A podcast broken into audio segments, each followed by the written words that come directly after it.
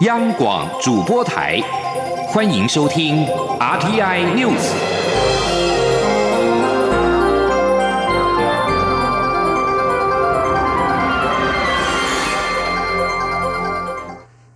各位好，我是李自立，欢迎收听这一节央广主播台提供给您的 RTI News。二十国集团 G 团体高峰会今天落幕，美中两国领导人的川习会备受关注。美国总统川普今天表示，他与中国国家主席习近平众所瞩目的川习会非常的棒，贸易谈判现在是重回正轨。川普是在集团体闭幕之后举行记者会，表示不会再额外对三千多亿美元的中国货品加征关税，还表示会再次同意华为向美国公司购买零组件。形同暗示华为禁令有望解套，但是川普表示，华为的议题会保留到美中谈判的最后阶段才会触及。日本首相大阪二十国集团高峰会的东道主安倍晋三今天表示，二十国集团成员国领袖在这次高峰会上已经清楚的确认，全球需要一个自由、公平跟无歧视的贸易政策。安倍晋三并暗示说，二十国领袖已经同意将这项贸易政策放进大阪宣言的文字里。至于气候问题，各国依然各有坚持，看不出有重大进展。知情人士指出，美国不希望最后的宣言纳入任何关于气候的段落。谈判各方甚至连如何清除全球海洋的塑胶垃圾都没办法达成共识。焦点回到台湾，长荣空服员的罢工至今迈入第十天。发动罢工的桃园空服员职业工会代表，也在昨天首度跟长荣航空董座会晤之后，析出了资方递出的六项对案，交由参与罢工的两千多名会员投票决定是否同意接受资方的对案。投票结果历经了十四个小时，工会终于在今天下午宣布，投票结果是同意。罢工终渴望落幕。记者吴丽君的报道。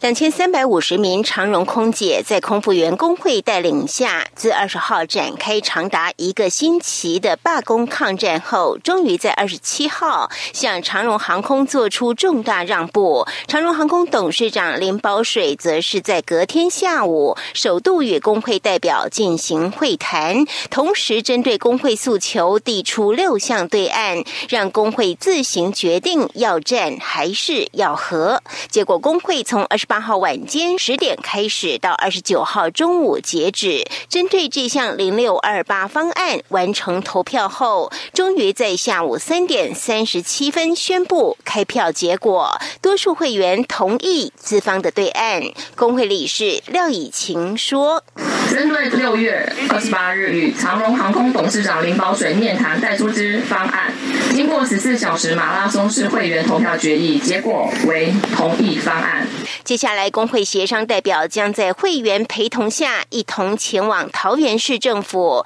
与长荣航空签订团体协约，明定所有细项。双方在官方代表三名及双方律师协助下，订定完整合理的团体协约。不过，廖以晴也强调，签约尚未完成前，罢工不会停止。他说：“在此强调，签约尚未完成之前。”本次的罢工行动将不会停止，请所有会员能配合罢工，守着一切规定，配合工会轮班，坚守纠察线以及相关行动指令。因为签约过程仍需谈判时间，需要全体会员集结力量，将完整协议签订完成，工会才会宣布终止罢工。最后，廖以晴也向会员喊话，希望这项团体协约只是劳资关系改善的开始。他说：“希望此合约只是与长荣航空劳资关系改善的开始，未来将继续为会员之权利保障而奋斗。谢谢会员们的信任，我们将一起飞翔。我们机上见。”不过，工会仍表示，战争尚未结束，要大家坚持到最后。至于护照、台胞证及员工识别证等三保证件，工会也会在罢工终止后宣布领回三证的程序。中央广播电台记者吴丽君采访报道。台湾今年陆续的从欧盟税务不合作名单以及渔业黄牌名单除名，七月一号也将申请脱离口蹄疫疫区。蔡英文总统今天表示，为了撕掉台湾以前被国际贴上的负面标签，不管是行政团队或是相关组织、产业，都做了很多的努力。这不仅有利于台湾产业的竞争力，也有助于台湾的国际形象。记者欧阳梦平的报道。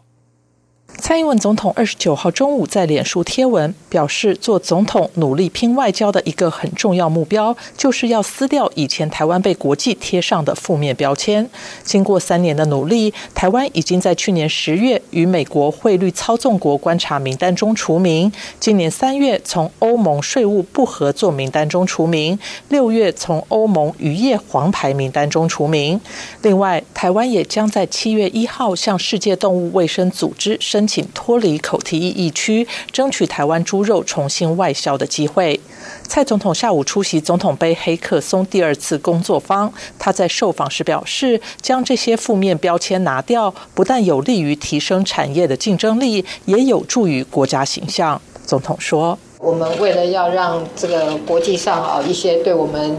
呃比较负面评价的这些标签可以拿掉，我们。”呃，尽了很多力，不论是我们的行政团队啊，或者是我们的相关的呃组织哦，还有我们的很多的产业里面的从业的人员啊，这都是大家共同的努力啊。这个不但对我们的产业的国际竞争力啊有正面的效果，对整整体的国家的这个形象啊，也是非常好的一件事情。总统也在脸书上指出，有些人认为内政归内政，外交归外交，其实内政和外交会互相影响。他认为努力拼外交，撕掉负面标签，就能帮台湾的农业、渔业、制造业打开更大的国际发展空间，让大家有更好的生活。中央广播电台记者欧阳梦平在台北采访报道。香港反对修订逃犯条例，也就是反送中的示威浪潮一波接一波。除了亲赴日本大阪在 G20 峰会场外示威，引起国际社会关注之外，示威者最新的下一个目标就是要迫使港府取消七月一号的庆祝香港特区成立二十二年的升旗礼，并且已经引起香港警方的关注。警察公共关系科总警司谢振中今天在一个电台节目中表示。由于网上有言论组织活动，想影响七月一号在湾仔金紫荆广场的升旗典礼，所以警方经过全面评估之后，认为目前的社会气氛之下，在公共安全跟秩序上都有风险，因此会做出相应的安排。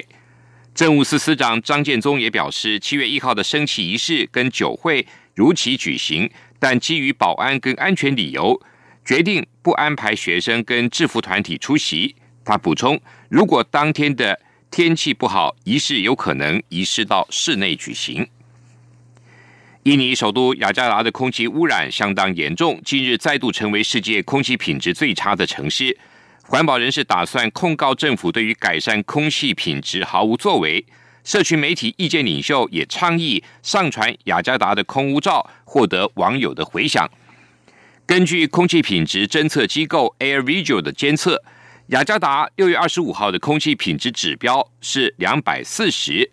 空污高居全球之冠。而今天雅加达的空气指标降到一百四十一，但是仍然是全世界空气污染最严重的城市。雅加达邮报今天的社论指出，雅加达空污已经是多年的老问题。而根据统计，各层级政府有三十六项法规可以减少空污，例如要求车辆排气检测等。但都没有严格的执法，民众也照常进行各式的户外活动。雅加达对该空屋有所警觉了。绿色和平今天在雅加达邮报投书指出，印尼当局不够重视空屋的问题。绿色和平指出，根据美国大使馆在雅加达南区所监测站的资料，去年雅加达只有十一天的空气品质是良好的，其次普通的天数是八十六天。对于敏感族群不健康的天数达到了一百三十天，而对所有族群不健康的天数则是九十八天。以上这一节 RTI News 由李自力编辑播报，谢谢收听。这里是中央广播电台台湾之音。